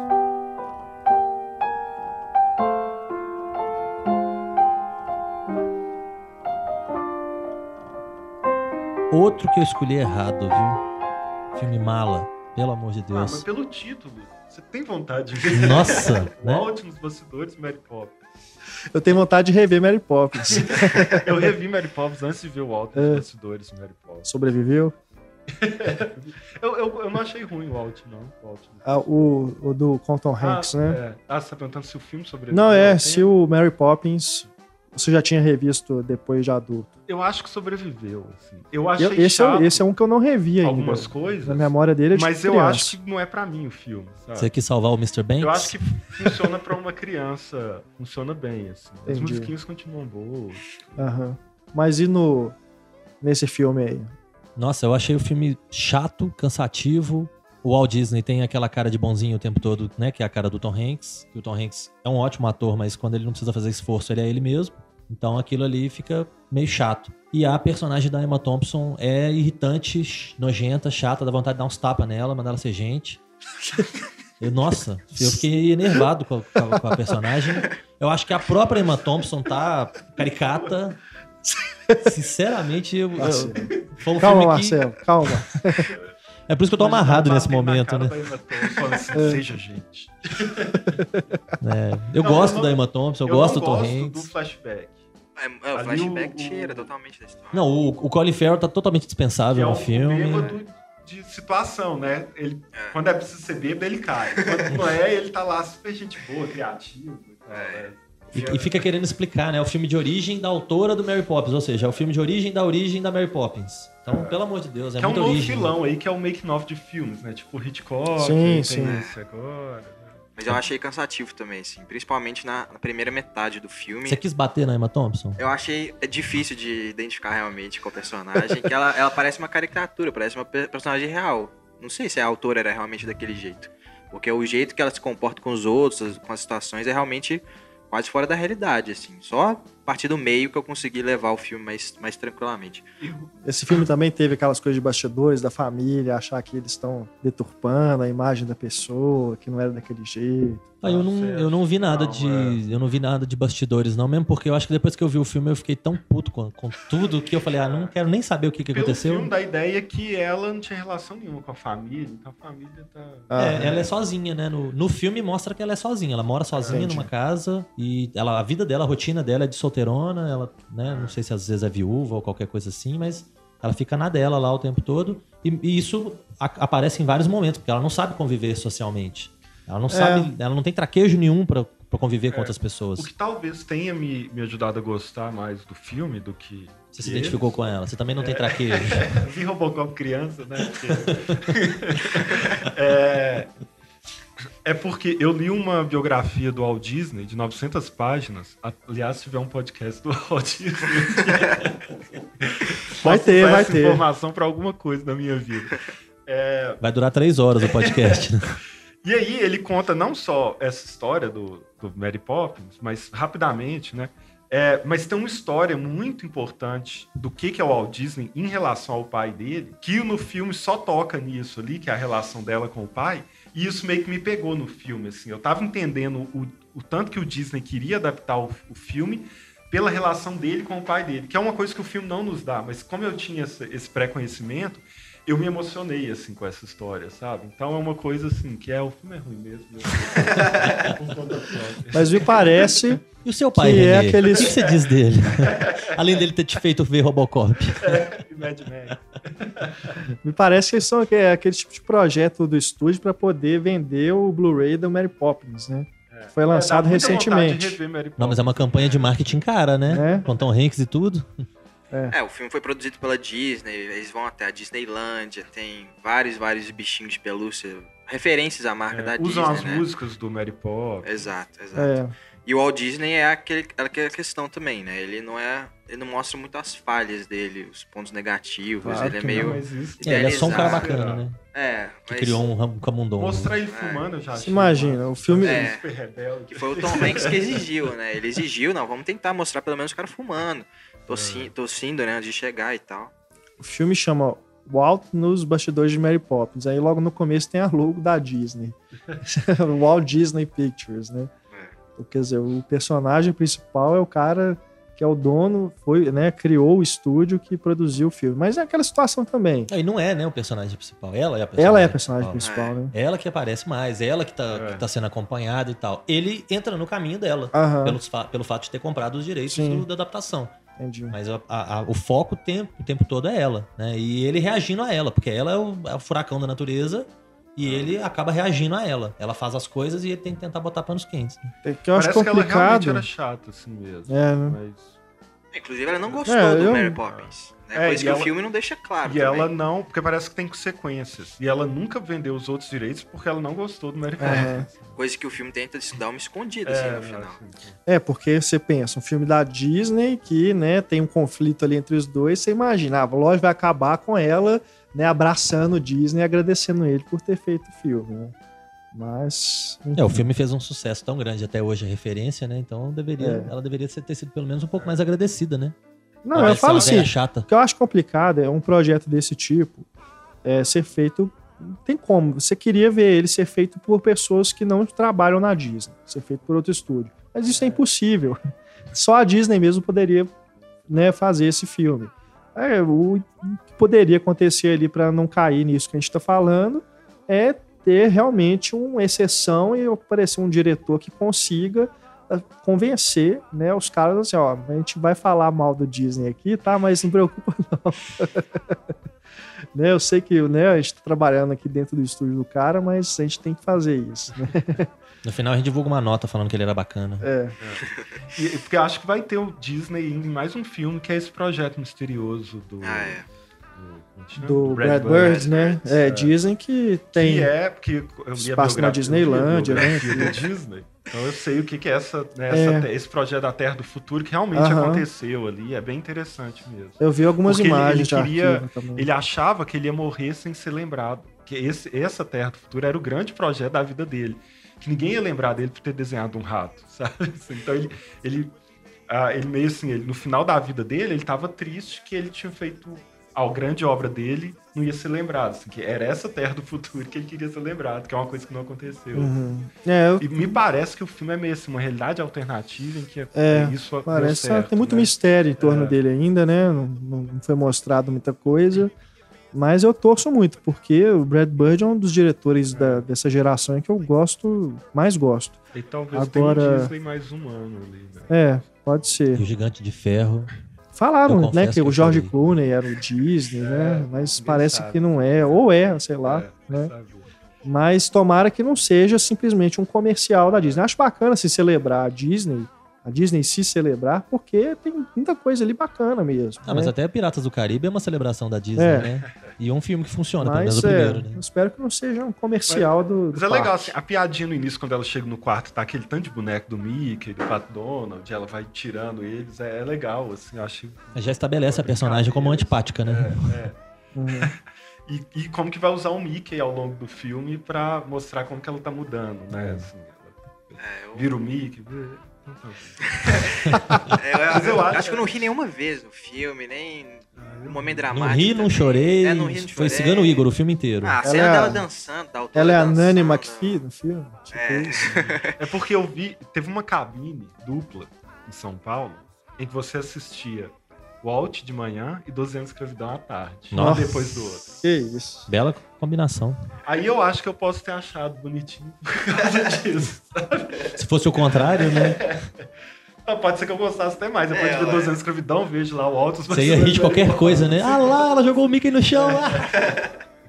Bom, temos mais um filme, né? É o outro dramalhão que estreou aí essa, essa semana também foi o.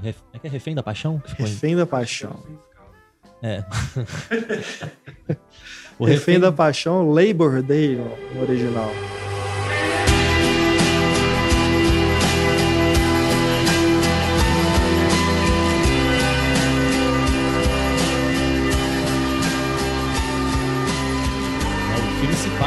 Feriado do Dia do Trabalho, que é um feriado tradicional americano, né? Por que não lançaram aqui no dia do trabalho, né? Porque dia 1 de maio vai ser quinta-feira, inclusive. É, Devia ter segurado, né? Ia ser um dia propício, né? Só que Apesar do título não ter nada a ver, mas Ia pelo menos que- faria sentido, né? Quem assistisse no dia. ia ter que botar um título como Dia do Trabalho, né? É. E eu vou te falar, trabalho é assistir o filme. é piada pronta, porque, sinceramente, é o filme Bom. do trabalho. Porque- O Marcelo vai fazer um monólogo agora. Só ele viu. Só eu que vi essa porqueira? Pelo visto vai ser o único. É, né? Nem dos Não, eu, tô- leitores, eu né? quero assistir porque eu gosto do Jason Eu Wright. também Olha, gosto dele. eu te falo o seguinte, o Jason Reitman, eu, eu acho que eu conheci o primeiro filme dele, é eu é gosto Obrigado por Fumar. Eu Isso. gosto de todos. Eu adorei Obrigado Gosto de por todos Fumar. também. O filme é muito legal, um humor negro fantástico, um cinismo bacana demais. O. Júnior eu gosto muito. A, Amor o, Sem Escalas. O Amor Sem Escala do George Clooney, eu, eu gosto muito do Up in the Air. O Jovem Adulto, Jovens Adultos, né? É. Eu acho legal demais Legal a Charlize. Theron, é uma das melhores personagens que tem. Então, pô, eu gostei dos quatro filmes do cara e muito. Obviamente que eu ia ver o filme É. tranquilo, né? Feliz e satisfeito. Aí fica duas possibilidades no final do filme. Uma, ou ele resolveu agora mostrar o lado sentimental, que em algum momento ele deixou transparecer nos outros filmes dele, e que agora ele quis escancarar. Ou então ele tá do outro lado da tela rindo de você, falando: Ah, seu babaca, você tá vendo isso aí mesmo? Sério? Eu, porque, Isso. sinceramente, é um dramalhão danado. A autora, eu acho que é, é Joyce Maynard, que ela chama, ela era, foi namorada, ou sei lá como é que se chama isso, do Salinger há um tempo, né? Ela, sei lá, morou com ele. Eu, eu vi texto falando que ela foi a concubina dele, sei lá. Até, até falta de respeito, né? Não sei. Ela foi namorada dele um tempo, morou com ele um tempo, acabou ficando famosa por ter sido a mulher do Salinger, né? Que é um escritor famoso e, e recluso. E depois ela começou a escrever, começou a lançar livros, e os livros dela são todos dessa linha de dramalhões, né? Que, Daniel sinceramente. Steele, né? É, coisas. umas coisas assim, Sabrina. bestas. Agora, de onde que o Jason Reitman tirou de pegar um livro dessa mulher e resolver adaptar? E é uma historiazinha bem pré-formatada, né? É, basicamente, em linhas gerais, um, um camarada escapa do hospital da, da prisão, né? Ele tinha ido lá para fazer um procedimento cirúrgico. Josh Brolin. É o Josh Brolin, né? Ele sai da, do, ele escapa do hospital, acaba que sequestra, digamos assim, uma mãe com um filho, que é a, a Kate Winslet, e ele vai pra casa deles e se integra à vida deles lá. Então é um feriado prolongado americano em que o cara se torna parte da família, né? E todos eles vivem como uma família feliz e tudo mais. E é um filme forçado, é um filme que a Kate Winslet tá muito bem pra variar, né? Ela sempre tá muito bem, ela é uma boa atriz, ela passa muito sentimento com o olhar. Você percebe realmente o conflito da personagem dela pelo, pela expressão dela, que ela, ela olha às vezes pro filho dela, você fala assim, não, ela tá pensando isso, isso e isso, né? Você já consegue deduzir muita coisa. O Josh Brolin não tem pra onde ir, porque ele é um bom ator, eu gosto dele, mas ele, o personagem dele é um cara chato. O personagem dele é o, é o bonzinho que foi preso por, sei lá, né, circunstâncias. Então ele fica o tempo todo reforçando tanto que ele é legal, tanto que ele é bonzinho, tanto que ele é isso, tanto que ele é aquilo. Então o filme acaba que não convence em momento algum, as coisas andam e se resolvem de uma forma muito brusca.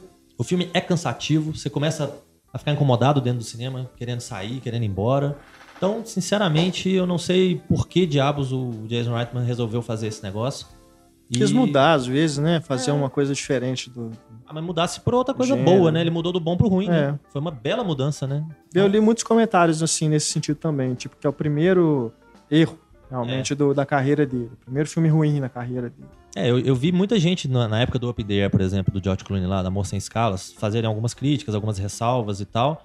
Então, assim, em alguns momentos, obviamente, teve gente que fez ressalva a alguns filmes e É. tal. Agora, esse filme realmente. É, esse parece que ele é só ressalva, né? não tem condição. É. Ah, eu acho que eu diria que a Kate Winslet é um, né, uma- uma- um ponto positivo do filme, que é- ela é muito bacana como atriz, mas o resto do filme não funciona. E o Josh Brolin não funciona não por culpa dele, coitado, porque ele tenta, ele se esforça. Ele fica o tempo todo com aquela cara de eu sou o homem da casa a partir de agora e tal. Então ele tem uma certa autoridade e tudo mais. Mas não, não funciona. O re- O relacionamento entre os personagens não funciona muito bem. Até o, sei lá, o Clark Gregg, que é um coadjuvante dos coadjuvantes, que faz o ex-marido da Kate Winslet. Até ele funciona melhor, assim. Mas porque acho assim, é muito fácil você ver um filme sobre uma mulher sofrida e já endemonizar o ex-marido dela de cara, né? Tipo, o cara largou a mulher, coitada da mulher.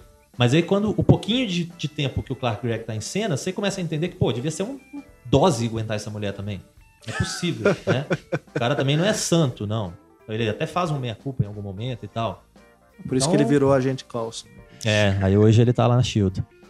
Então, sinceramente, esse filme não, não, não animou em momento algum. Eu ainda É. tenho até que escrever sobre ele. Às vezes eu consigo pensar em alguma coisa, ou pra acabar de enterrar, ou pra, quem sabe, né, salvar alguma coisa.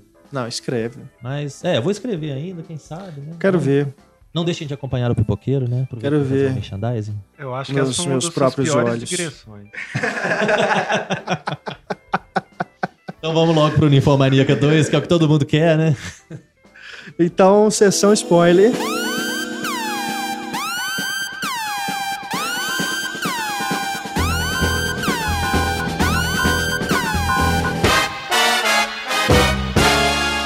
A partir de agora, você que ainda não viu Ninfomaníaca Volume 2, deixe para escutar o resto do podcast depois que você ver o filme. Agora a gente vai falar detalhes, né?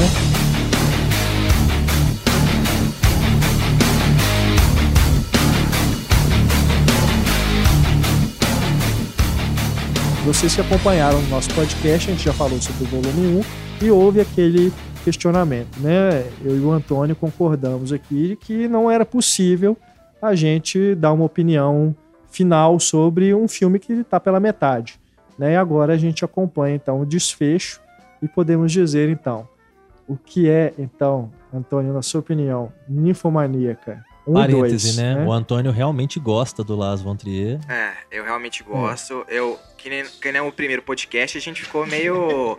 A gente ficou meio com o pé atrás, assim, porque a gente precisava das peças do quebra-cabeça pra ver eu, o eu todo. conversei né? até com o Renato sobre isso.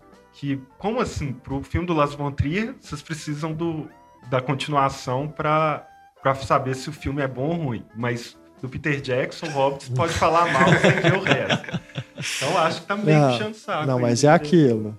É, a gente até explicou. Acho que tirando o Hobbit 2, né, que acaba assim como o Ninfomaníaca, no meio, vai dar uma machadada no meio do- da história, os outros filmes eles se encerram, pelo menos assim, os eventos que estão ali se encerram. Apesar da gente saber que vai ter outra, vai ter continuação, acho que eles se encerram como um filme. Agora, o- Ninfomaníaca, eu acho que já é um caso diferente, até do que o Bill também. né? Eu acho que é um caso em que você está contando uma história e simplesmente para, segundo né, os produtores, a revelia do diretor em alguns momentos, porque cortaram coisas que ele não queria que cortassem. Então é um projeto meio, até nesse sentido, é meio esquisito, né? Jogada de marketing pura. Pois tudo é. isso, tudo, tudo. Olha a cara de bravo do Antônio olhando pra mim. Mas voltamos então ao- a palavra ao Antônio. Não, eu gostei, eu gostei muito mais do. da- inclusive dessa segunda parte. Eu tenho até que ver as duas juntos, né, pra ver. pra- Tem alguns cinemas que estão exibindo, É. né? Voltaram com o volume 1 Imagina, cartaz. quatro horas daquilo. Meu Deus. Imagina então Filma cinco agulha horas. no meu olho. É, com as cenas É. explícitas. XX-rated, com Shia LaBeouf, né? Será que, que o que excluíram foi realmente só cena de sexo? Porque, pelo que eu li de comentários, quando a primeira parte foi exibida no Festival de Berlim, as pessoas disseram que o filme é mais redondo. Não só tem mais cenas. é, enfim. Não só tem cenas mais picantes, mas o desenvolvimento dos personagens ali, da, o filme é, é mais. funciona mais, sabe? Então não sei. É, mas eu gostei da segunda parte. Achei ela mais. Ela é mais dark, né? Mais sóbria que a primeira. Mais madura, assim. Tem uns questionamentos bem interessantes em relação a temas como pedofilia, como questão de, de palavras, né? Aquela questão do vocabulário, de palavras politi do politicamente correto, né? É, então achei um filme mais interessante nesse sentido. E gostei de acompanhar a Charlotte mais, porque, como eu tinha até É. falado, achei que a Stacy não segurava muito a primeira parte. Mas a Charlotte. Ah, né? Gente, vocês têm. Vamos crescer. imaginando demais. Podcast do duplo sentido. Duplo É. sentido. Mas a. Mas a Charlotte. É, a- Eu- Você gostou da transformação ali? Porque na verdade não é nenhuma transformação, né? Simplesmente de um momento para o outro, É, a Stacey muda. Martin se transforma na, na Charlotte. na Charlotte, né? Não, não se transforma, troca, né, a atriz. Eu acho que incomodei mais com a do Chia. A É. do Chia, assim, é do nada mesmo, né? Até demorei pra ver. É, se e ele continua sendo o Shia com a Charlotte Gainsbourg, né? É, aham. Depois, só mais pra frente, no final, que é outro ator. Que não tem nada a ver. Que assim nada a como, ver. assim É. como a Charlotte Gainsbourg não tem nada a ver com a Stacey Martin, né? É, eles, eles até fazem um esforço pra nem mostrar muito o cara direito, né? É. O cara ele é mostrado mais de relance, na sombra, no escuro. É. E ali, aí, nessa segunda parte, eu tenho problemas com a passagem do tempo. Realmente eu me perdi, assim, em alguns momentos, se, que época da vida que ela tava. quanto tempo tinha passado, até a às questão vezes- do filho, né? Que ela engravida, ainda como a Stacey Martin, depois quando ela vira a Charlotte Gainsbourg, o neném parece que não cresceu, né? Cresceu muito pouco, pelo menos. É, Vai mas ver que a- esse drama dela, né? Essa, esse problema que ela tem com a sexualidade deixou ela tão detonada, né? Que até a fisionomia dela ela envelheceu mais rápido, né? Às vezes até nesse sentido vai saber a cabeça do, do Lars von Trier, né? Que ele quis realmente. É. Mas é, é interessante também como que mudou muito assim da, da primeira parte em relação a número de cena de sexo, número de, É.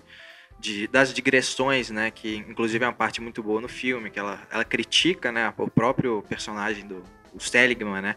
Critica que a digressão dele não foi boa o suficiente, né? É, então diminuiu isso também, as digressões, que eu também não gostei muito da, isso na primeira parte.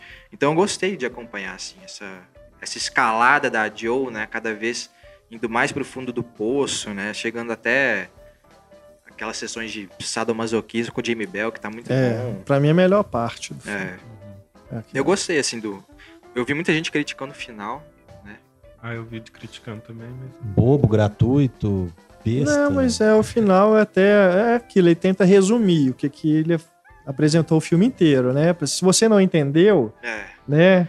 O filme é sobre isso, né? Como que a mulher, né? é, Mensagem ao longo das his- da, da história aí, ela carrega toda essa culpa, né? Por, por querer prazer também. que Né? já tinha até abordado no Anticristo, né? É, exatamente. Eu acho que no Anticristo, as coisas que ele fala no Infomaníaca, ele já tinha abordado de uma forma até mais interessante. Sim, sim.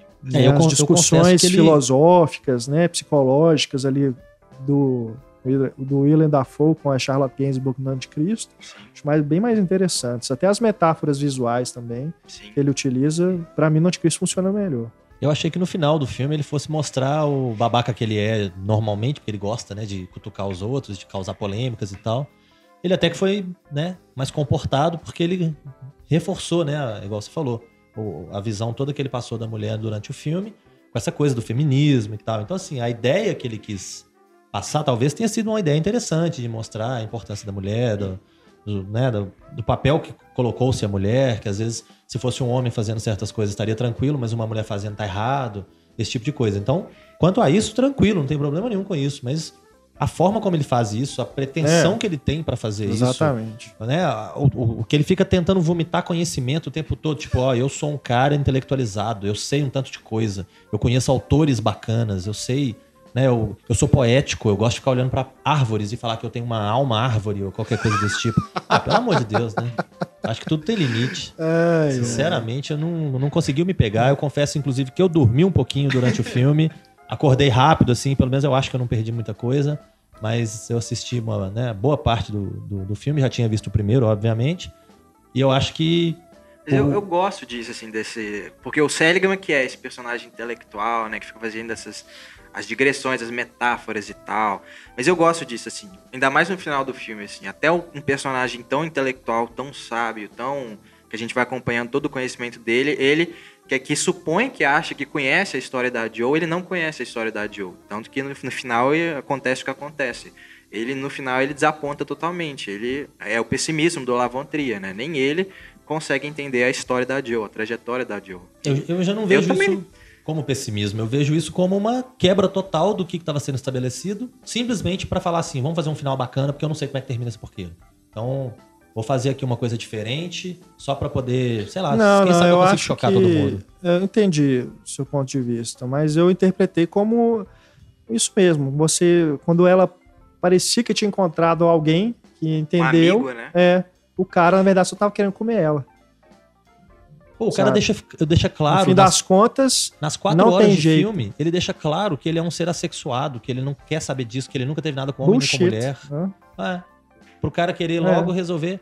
Mas isso é, o pessimismo, isso é coisa típica do Lars von Trier. E Você tem outros filmes que você vai encontrar isso também. É, No Dançando no Escuro, né? Acho que o personagem do o, o patrão, né, da, da Bjork, Bjork. acho que é- demonstra isso, né? Parece que é um cara assim que tá acolhendo ela e tudo, mas acaba que depois é um grande filho da puta também, né? Acho que isso é bem coisa do Lars von Trier. E vendo agora o Antônio falando que gostou das digressões e tudo, e lendo a crítica do Pablo, que também elogia né, essas partes, me reforça a, a, a, minha visão assim de que isso é de que o filme é para os é o Lars von Trier falando para os fãs realmente porque cara sabe aquelas coisas assim por que, que, esse cara tá isso? falando isso agora sabe tá legal tudo mas sabe não faz sentido nenhum Vai dar nó na casa do caramba, né? Vocês não acham Aí engraçado? você entende porque que o filme tem cinco horas, porque o cara perde tempo fazendo gracinha, falando de barco, de peixe, de nó. Eu vou chamar o Andy Kaufman pra abrir o grande, grande é... Gatsby aqui e ler, é, que é melhor. Tô dizendo que não é interessante, assim, o que ele coloca ali, não, mas me parece, assim, mal colocado, entendeu? O cara tá simplesmente querendo fazer comentários aleatórios, ah, me deu vontade de falar isso agora. Ah, o filme é do cara e faz o que ele quiser, mas eu não sou obrigado a concordar que aquilo dentro de, do, do, da, da composição do filme, né, da lógica do, de um roteiro, de uma história que está sendo contada, sério, me tira realmente do, do que é o objetivo do filme, que seria falar a história dessa mulher, né? É uma história vazia. É uma, pra mim foi uma história vazia, uma história sem sentido. Um filme mal feito, me, me desculpem, é. mas até perto aí dos outros filmes do Lars von Trier, que ele tem cenas elegantes, né? Impactantes. Tem umas coisas bonitas mesmo, os filmes são bonitos. Esse filme eu achei feio, sabe? De, de tem, tem termos de enquadramento, assim, parece aquelas coisas que ele voltou lá pro tempo da, do Dogma 95, de fazer aquele cinema meio largado e tudo. Não sei, me, me pareceu, me deu a impressão de ser um filme feito nas coxas mesmo. Pode ser. Mais um duplo sentido. Mas pode ser também que seja isso o resultado dos cortes aí que dizem que fizeram a revelia dele, né? Mas saber, vamos ter que esperar aí a versão de 5 horas para realmente saber Nossa. se é um bom filme, né? Pelo amor de Deus. Não esperem que eu veja isso. É, bom, deixa eu falar aqui. Eu Defenda, espero não ofender fãs do Las Trier.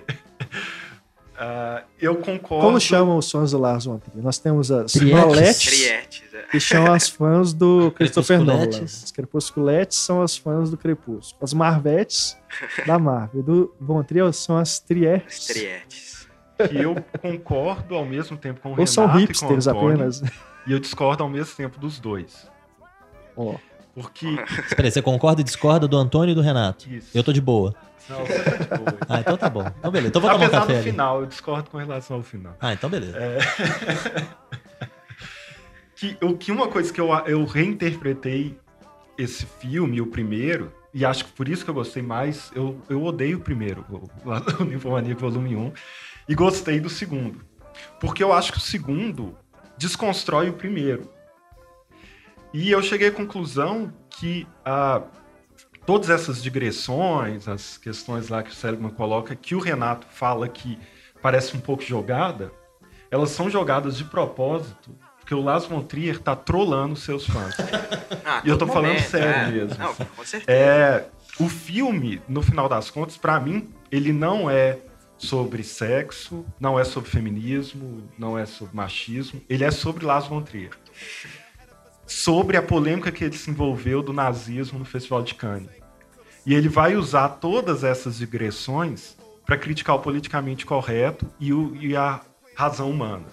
É, o, aquela, a frase que ela fala lá, que a gente fez piada de essa foi uma das suas piores digressões até agora, acho que a grande dica que ele dá é que é isso, assim, não tem importância nenhuma essas digressões. Eu estou só jogando isso aqui para o pessoal ficar assim, nossa, que maravilha, a metáfora disso. Que é o, e, e assim, a, a ah, o que ele está criticando no filme são as digressões que o Seligman faz. E que é o, era, para mim, o pior, maior problema do volume 1. É, no final das contas, o, o que o Las está colocando, ele está colocando o sexo como uma força da natureza que a razão humana tenta conter e, e impedir aquilo de acontecer. Né? É, e aí a questão da moral cristã, no volume 2, faz sentido porque o cristianismo vai ser uma dessas, dessas instituições que vai pegar as coisas naturais e colocá-las como proibidas, como algo que não deve, que não deve ser usado, que não deve ser atingidas. E aí, quando ele coloca que o Seligman é assexuado, virgem, e a em uma ninfomania, que ele coloca um embate aí do instinto puro e a razão pura. E ele está criticando a razão pura, porque a razão pura que torna tão cansativa a primeira parte, que o Seligman está racionalizando sobre tudo, é, é que, na visão do, do Lars von Trier, vai levar ao politicamente correto, que está muito bem representado lá na cena do grupo delas, que ela levanta e xinga todo mundo, de que não pode usar essa palavra, não pode aquela, que é o que ele viveu na pele, né, dele tá, tá sendo ser acusado de politicamente incorreto.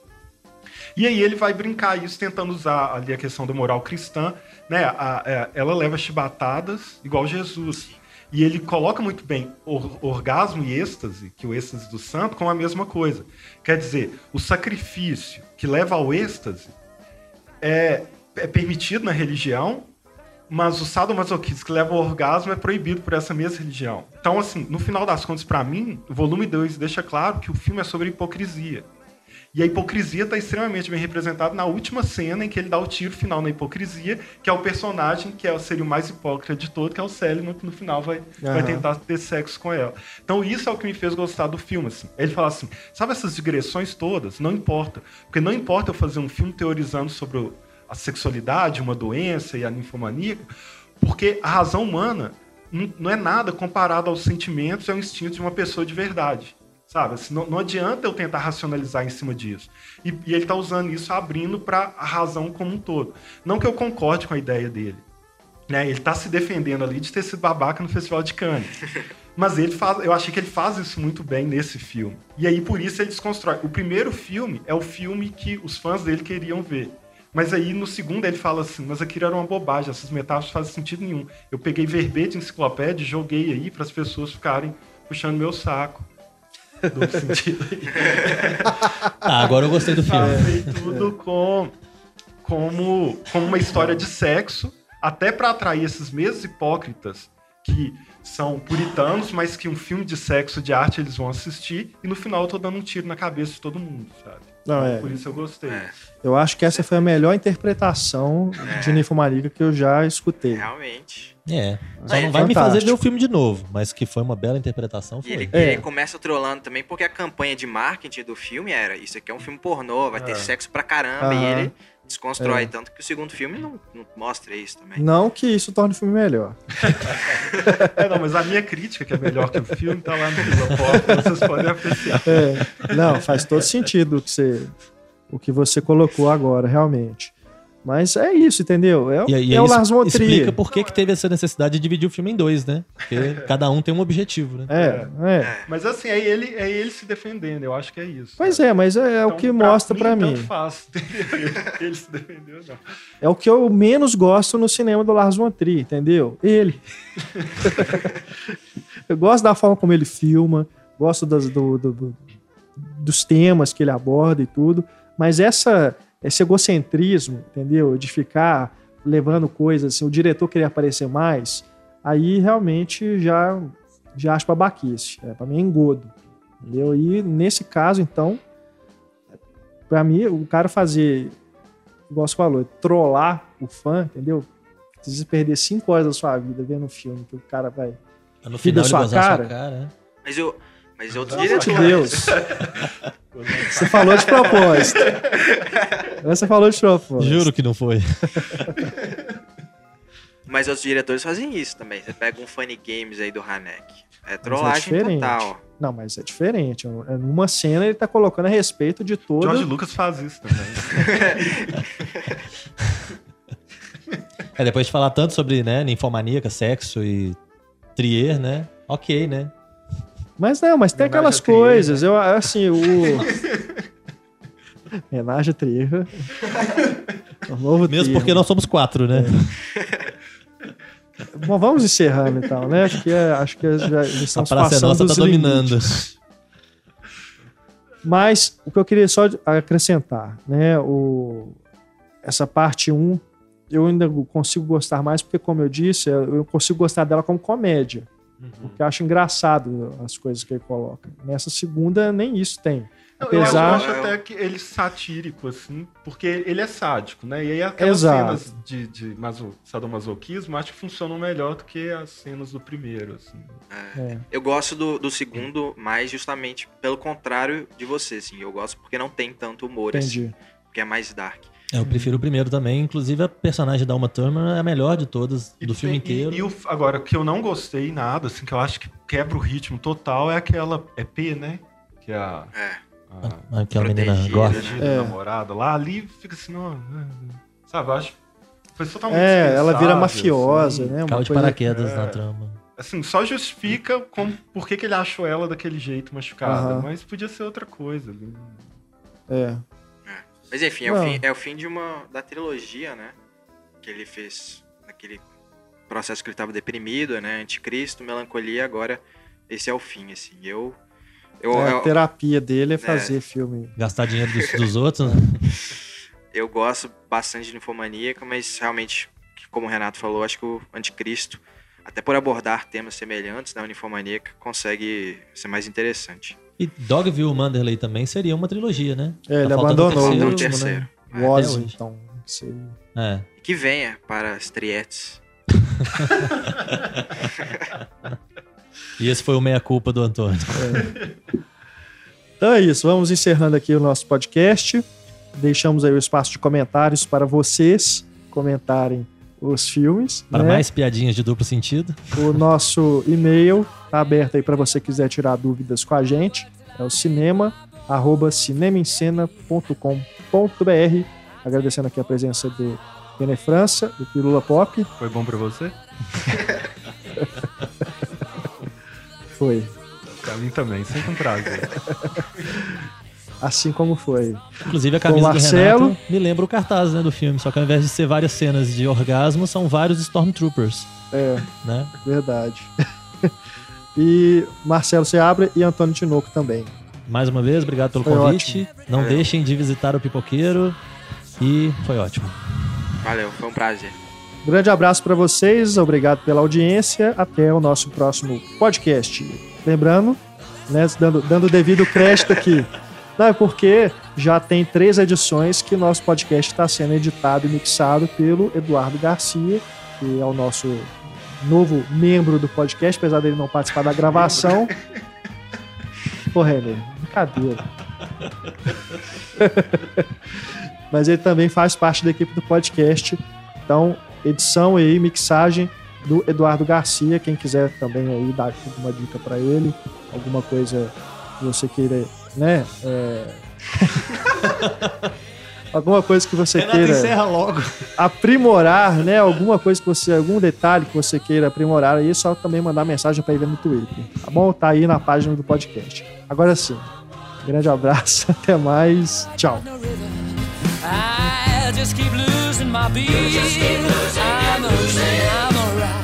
He's alright, he's alright. Yeah, yeah. just gotta get out of this prison cell. One day I'm gonna be free.